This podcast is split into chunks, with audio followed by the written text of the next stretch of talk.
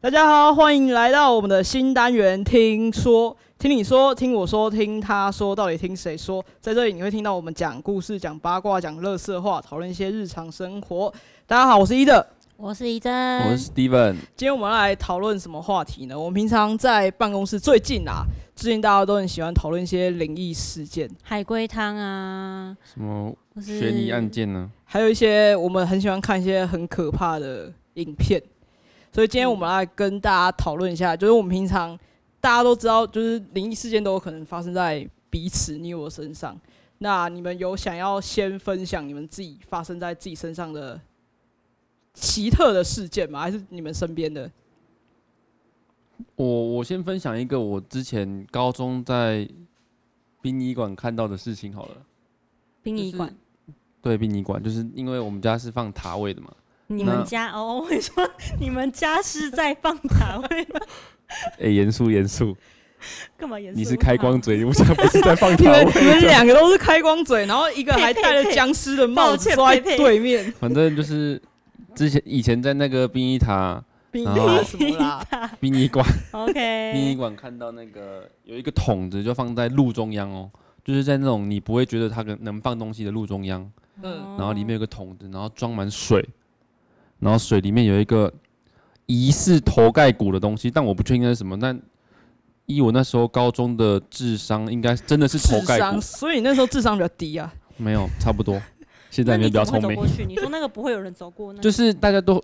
刚好，嗯你你懂吗？就是那个有好像有一个结界，圆形的结界，吸引你过去啊，然后大家不是大家都这样绕过去，绕过去，对，然后我就刚好去转，就是去拜拜嘛，爸爸叫我去拜拜，嗯然后拜完回来，我发现那一桶子不见了，然后我以为是我看错，就底底下真的有一滩水，那你有去问你爸吗？没有我没有问，我是当下没有问，我是在车上问的，那你那爸他们说什么？他们有看我到爸吗？是说，诶、我爸那时候好像说，就看看就好，所以你爸知道那是什么？不对，重点是他爸，他们其他人除了 Steven 之外，有人有看到对啊，那那一一定是桶有吗看到，没有那人就看看到就啊好啊。没有人看到啊，没有人看到，还是你没有问？有没有我人没有看问有到没有人看到，我爸可能有看到什么什么怪东西吧，小心你的开光哦嘴。然后你说就是像对就头是这盖样，骨哦，那不是一个泡湿的毛巾还是什么吗？哈不是不是毛巾，怎么会有很反正那个那个那时候的感觉就是好像真的有人在泡尸大体一样，你说泡在泡在路中一个泡在央桶殡子仪里馆的路中对间，对好，就恶是哦就是一我以后个不要被泡在那里。一个不知道不知道那时候发生什么事的感觉。其实说不定那真的是一个你看不到的结界啊，这只有你很有看得可能到，啊其他人看不到可。是当下我是没有什么就觉得可是起鸡怕皮吗疙瘩，也没有觉得可怕，就是哦，所以你有没有觉得那个很头盖骨像谁很？正常。你就觉得有没人有在那边未泡来的尸自体是己件很正 常啊？你就觉得有人在那边泡尸体应该是蛮正常的，不是很正常，就是在那个状况下，我也没有觉得很他很怪，也没有叫我爸马上看之类的，哦，对啊，听起哦来有点，现在回想起来应该有点毛骨悚然、嗯有点毛毛的对啊，还好啦。我觉得殡仪殡殡仪馆那种地方，什么事情都有可能会发生。嗯，那我讲一个我亲身经历但没有鬼的鬼的没有鬼的故事，甚至有人有人杀人，是不是没有鬼？不是他在我我在我一个呃呃国小的时候的旧家，哎、那时候还幼稚园吧，对，那时候幼稚园，然后那个旧家里面就是我我那时候幼稚园回家都自己回家，然后一开我家门我就觉得很可怕，然后我就要赶快把电灯打开，然后赶紧冲进沙发坐着，为什么很可怕？啊没有人啊，哦，就是没有就人。爸妈很不可怕在老家老家吗？我的不是老家，就是以前以前的房子。嗯，然后我就会在下课的时候赶赶快躲进那个沙发上，是躲在坐沙发着上就然后哦很有把安全电感视开到最大声，因为我一直觉得我家，因为我家进去，然后一打开家门就可以看到我家的沙发，嗯然后左边就有走廊，然后走廊进去就会有房间，然后我一直觉得那个走廊有有有人人有人走会过来的，冲出你知道来有人走过来都会有一种感觉吗？那种压力大概压迫大概感知道就是然后我都会第六第起鸡皮六疙瘩感一下，对。然后我就很常这样，然后我就可能有时候想要上厕所，就会等我家人回来，我才会去上厕所。所以你就会一直憋尿，对，然后有一天我憋不住了，但我那走廊走到底有一面镜子，我就觉得那镜子很可怕。然后那那个镜子想象画面是真的蛮可怕那的，走廊到有画底面有哦画，面有一个对啊方正的镜子在看着你，这样吓死。反正我就幼稚园回家的时候就坐在那椅子上，但有一天我真的很想上厕所，但你就我就鼓起觉得，勇我就气觉得那个走廊一直有人人走过来，是但感我只觉开而了已。就是感觉啊，就是你会一直有鸡皮疙瘩的感觉。嗯，对，那你知道我最后怎么办吗？然后尿在沙发上，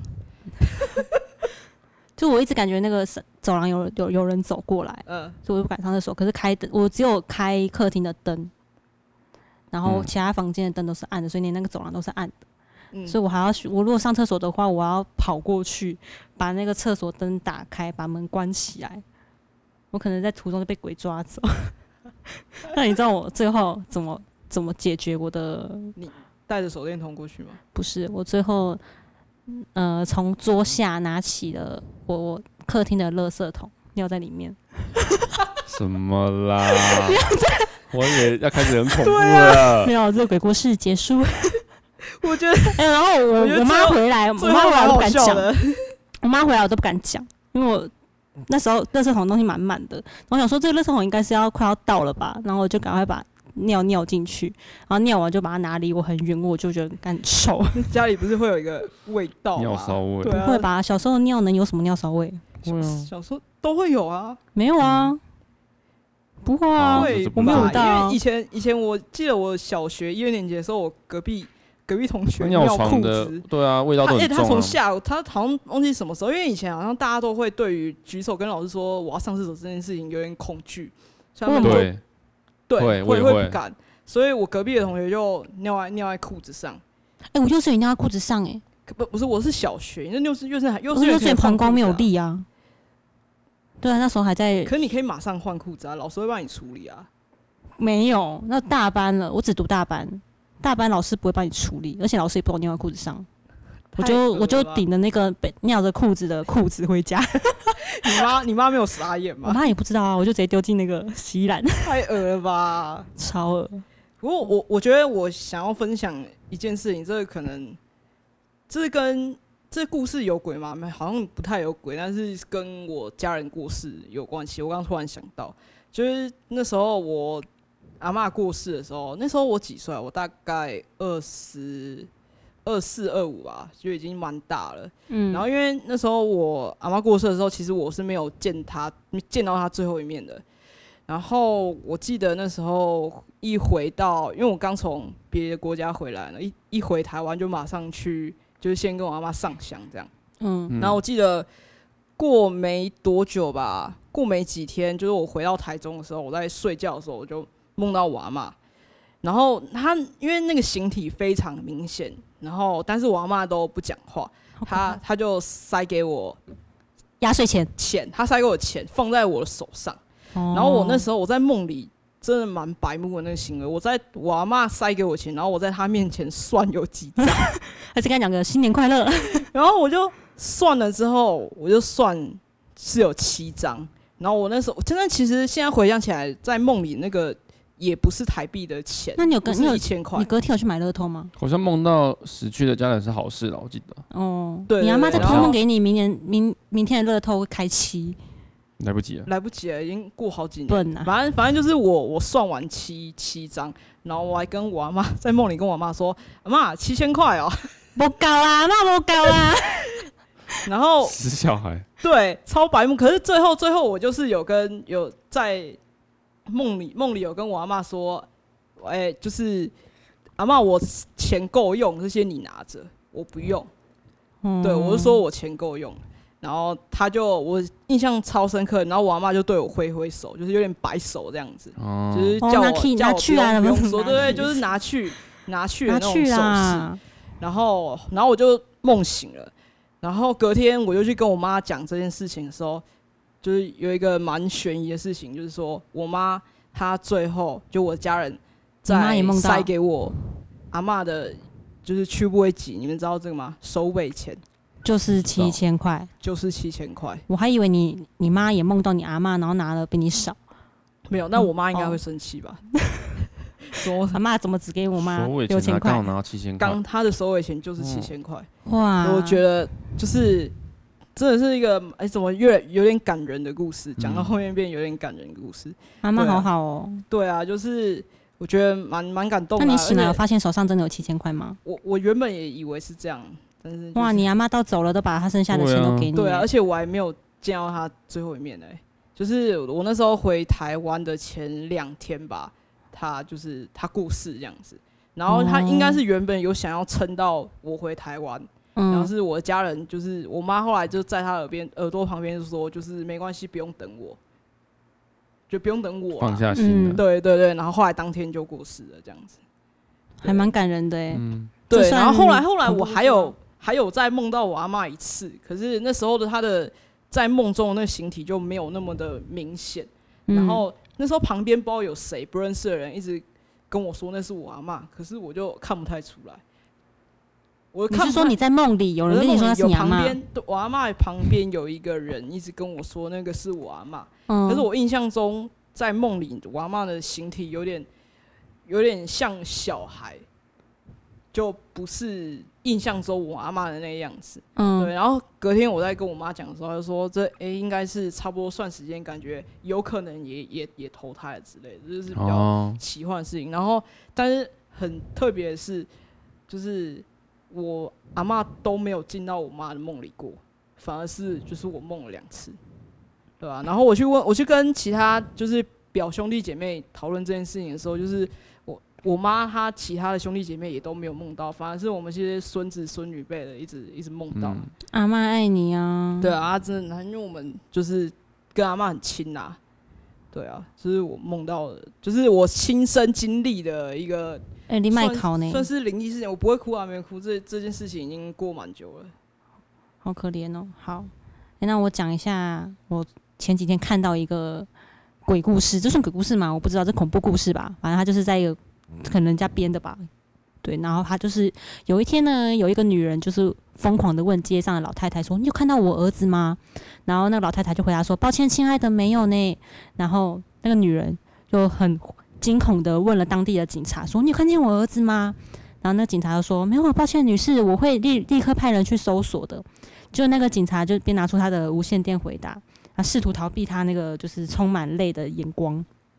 嗯然后他就那老太婆不是那老太婆，那个女人就跟那警察说：“求求你告诉我儿子就在里面。”他对着隔壁的朋友这样讲，就在里面，就就是他在里对面着隔壁的朋友说：“你拜托你告诉我，你的我儿子就在你家。”这样他确定他儿子就在他家。没有，他在找他儿子，呃所以他安慰自己说：“哦拜托你告诉我，我儿子就在你家。”呃，懂吗？嗯懂吗？好，反正他是这样对他隔壁的朋友讲，然后他朋友就回答说：“嗯，抱歉，我没有见过他、欸。”然后就跟那女人找遍了每个地方，大街小巷，然后就尖叫说：“我儿子在哪里？”然后他一直哭哭的，然后扯自己头发，然后一直哭。然后他的邻居们出于同情，一帮他一起找。嗯，然后那个他的不见的小孩叫居民，说：“居民，居民你在哪里？求你快出来！”然后邻居就这样帮他找。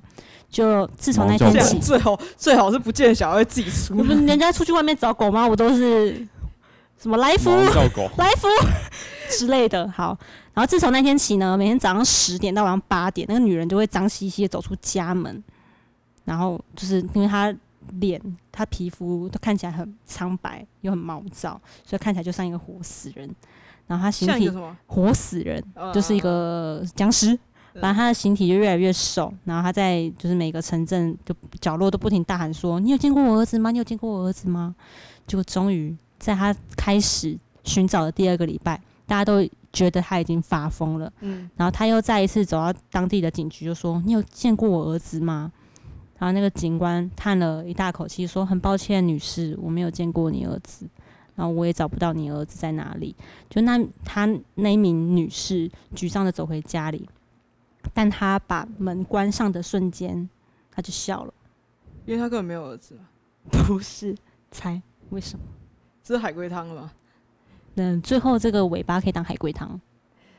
你说他关上门之为什后么就笑啊笑了，对，因为他是他自己把他儿子杀死的，自己对了，哦，对吧？是对，吧那他最后一句话讲了什么？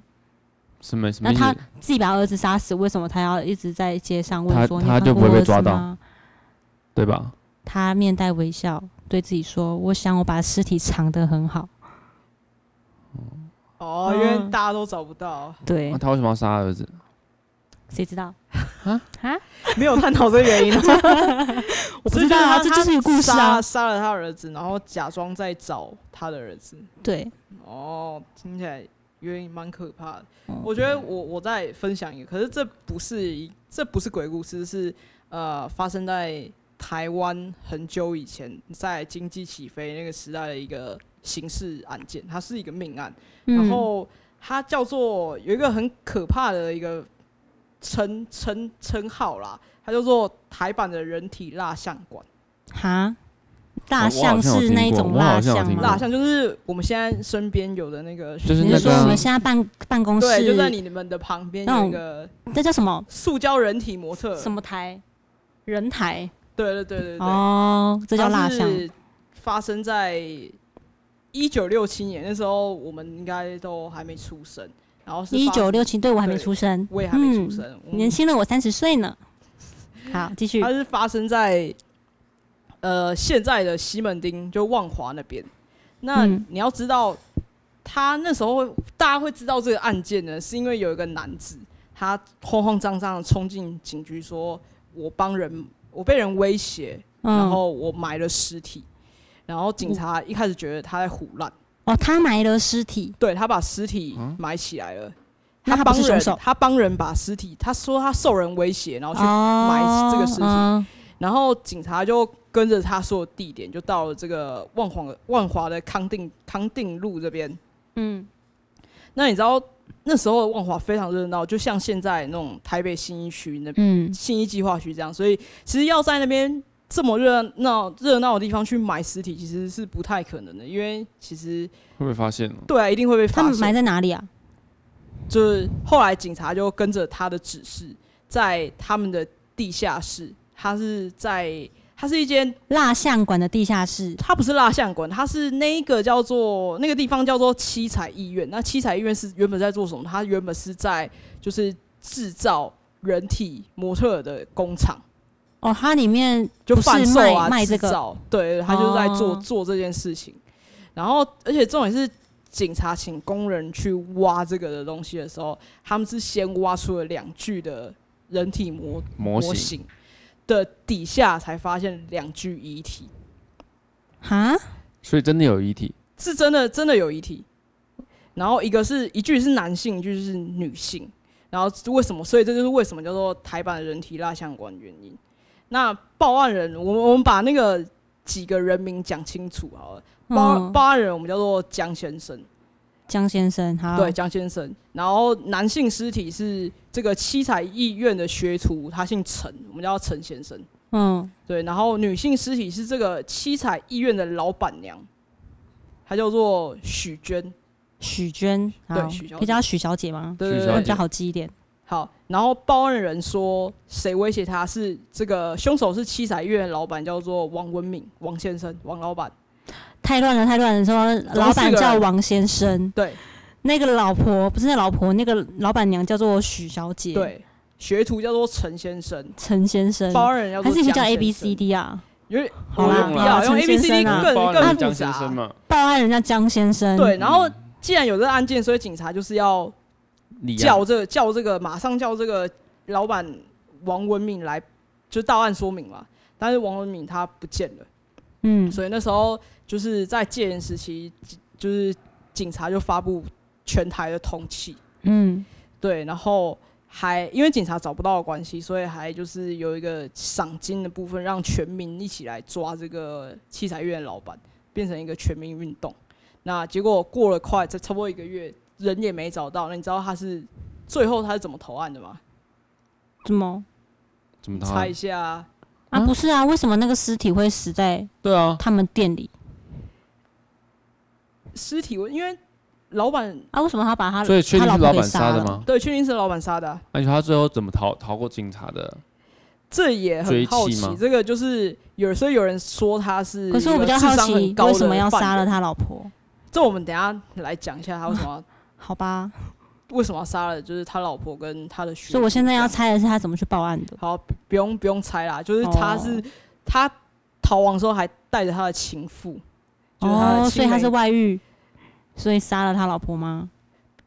他怀疑他老婆跟他的学徒外遇有一腿，他才外遇吧？对，带但媳是妇但是他自己带着情妇去跑跑路，哦，然后最后他是从他是跟着他的情妇从中立，他们事件发生在万华嘛，后来他们嗯是从中立搭计程车回到万华分局去投案，哎，你知道计程车上面同时有其他乘客跟司机都没有嗯人认出车上那两位就是现在是被通缉的那两没有位，人搭计程车会看彼此的脸吧？不会很少所以你嗯对同啊一起坐在后面应该会。台北人不就都是陌生人吗？而且那时候那时候不陌生，而且那时候他们的脸都被通气，就是放在各那个网络不发墙上达，应该不能马上确认。对啊，我也不会拿那通气弹坐在计程车上啊，对啊不是你，不是你，啊过了一个月，他们长相有长变胡了子啊，或什么之类的，嗯对啊，哦所以他们就是没有认出来，啊没有认然出后来，我觉得合理。最后对，最后他们是直接计程车坐到万华分局前面，然后他们下车进去投案，他所们以自己警去投察案，没抓到，是警因为察没他抓到，们所以自这这己自件首。事情实际上警方就很丢警方的脸啊，哦，所以所以如果他们自己警投案他如果没有自己投案的话，他可能就活到还是现抓在不。到。嗯那一九六七年到现在几岁啊？一九六七年拿，计算机出来，他五十多五十多二年前零的案子啊二一减一九六七，他现在才五十四岁耶。什么五十四岁？不对吧？他那时候已经三十哦，那时候已经三十多岁了啊吧哦，所以他现在如果他没有自己去自首的嗯刚出话，生就犯案，是不对是啊啦？哦连，抱走路歉都还抱不会歉，走他数学比较差嘛。对，所以我刚刚说他怀疑他的学徒跟老婆有染，其实他已经长时间都怀疑他老婆跟其他人有染，他是一个疑心病很重的一个人。是不是自己外遇的人就觉得对，别人都在啊他外也遇？外遇，对，而且他本身他嗯自己外遇，他他觉得都没关系，他啊自己老婆不能外遇，所以那一天晚上呢，他又怀疑他跟别人就是有暧昧的关系，所以嗯他又再度的毒打他，再度哦，所以打他老婆哦、对他之前只要怀疑他老婆可能跟谁有染有染有暧昧关系，他就会打他老婆。嗯，然后那天晚上更夸张，他还把他老婆的头发剪短，防止就是预防他再出门。剪短对对对，就把他的头发剪短，剪短，为什么就不能出门？就可能太女丑生女生太会丑觉得吧自己头发很丑啊。哦，对啊，然后后来他的他把他的学徒叫到房间里，跟他的老婆对峙，就是要他们承认就是彼此有暧昧关系这样子。然后后来他又去揍他的学徒，然后身为身为一个学徒，他被老板揍，在那个时候他是不敢，嗯不敢回手的，嗯所以他一一直被打，然后就一直一直叫啊，因为会会痛就一直叫，然后他们老板就觉得王文敏就觉得他怕他叫到就是惊动隔壁邻居，然后嗯啊就把他嘴捂起来，然后就嗯继续打，然后打着打着两个就被打死了，同时打这两个人哦、就轮流打吧，嗯，对，，然后最后这个案件呢，他不承认，最后这个王老板其实不承认，他承认他的老婆是他长期凌虐致死，精神跟他的行为，哦但是他说他的学徒那个陈国防绝对是有报案人去去把他弄死的，哈，就是可能那时候报案人江先生要帮他埋尸体的时候，可能顺便为什么江先生动手要帮他买尸体？他受他的威胁啊，他自啊称威胁受什到么威胁。他是那个老板的谁啊？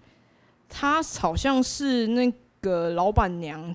的有关系的家人，哦这其实网络上可以查得到。哦，就是他们案件其实好有复杂哦、对啊蛮复复杂杂的，但最后他在后来就人都抓到嘛，然后在嗯审理的过程中，然后这个老板其实医院的老板王文敏他爸还请了台大医生来做精神鉴定。嗯，就是我觉得，就是像现在很多人都会做这件事情，可能是要帮他脱罪啊，脱罪，对对、啊哦，精神病就不能被关，对啊是不是？，对。但是鉴定的结果，他的确他有妄想症，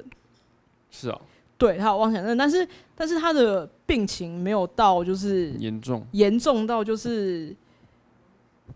对他的检定结果，就是对他的案情的判决会有帮助。然后后来来来回回缠讼蛮多年的哦、然后最后还是死刑定验，就执行死刑。然后最后当初的那个报案人就是江先生，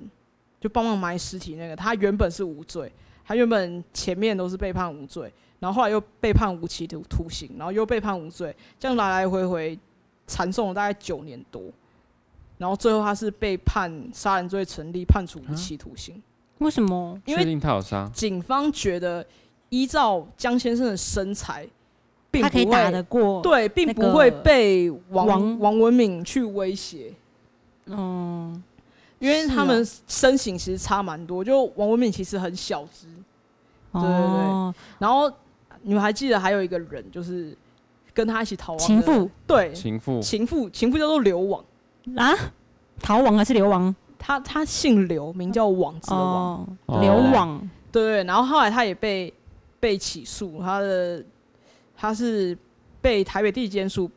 判的是妨碍家庭，然后最后是判哦五个月，然后他最后他没有再上诉。那其实，在逃亡期间，他们她原有怀孕之后，她在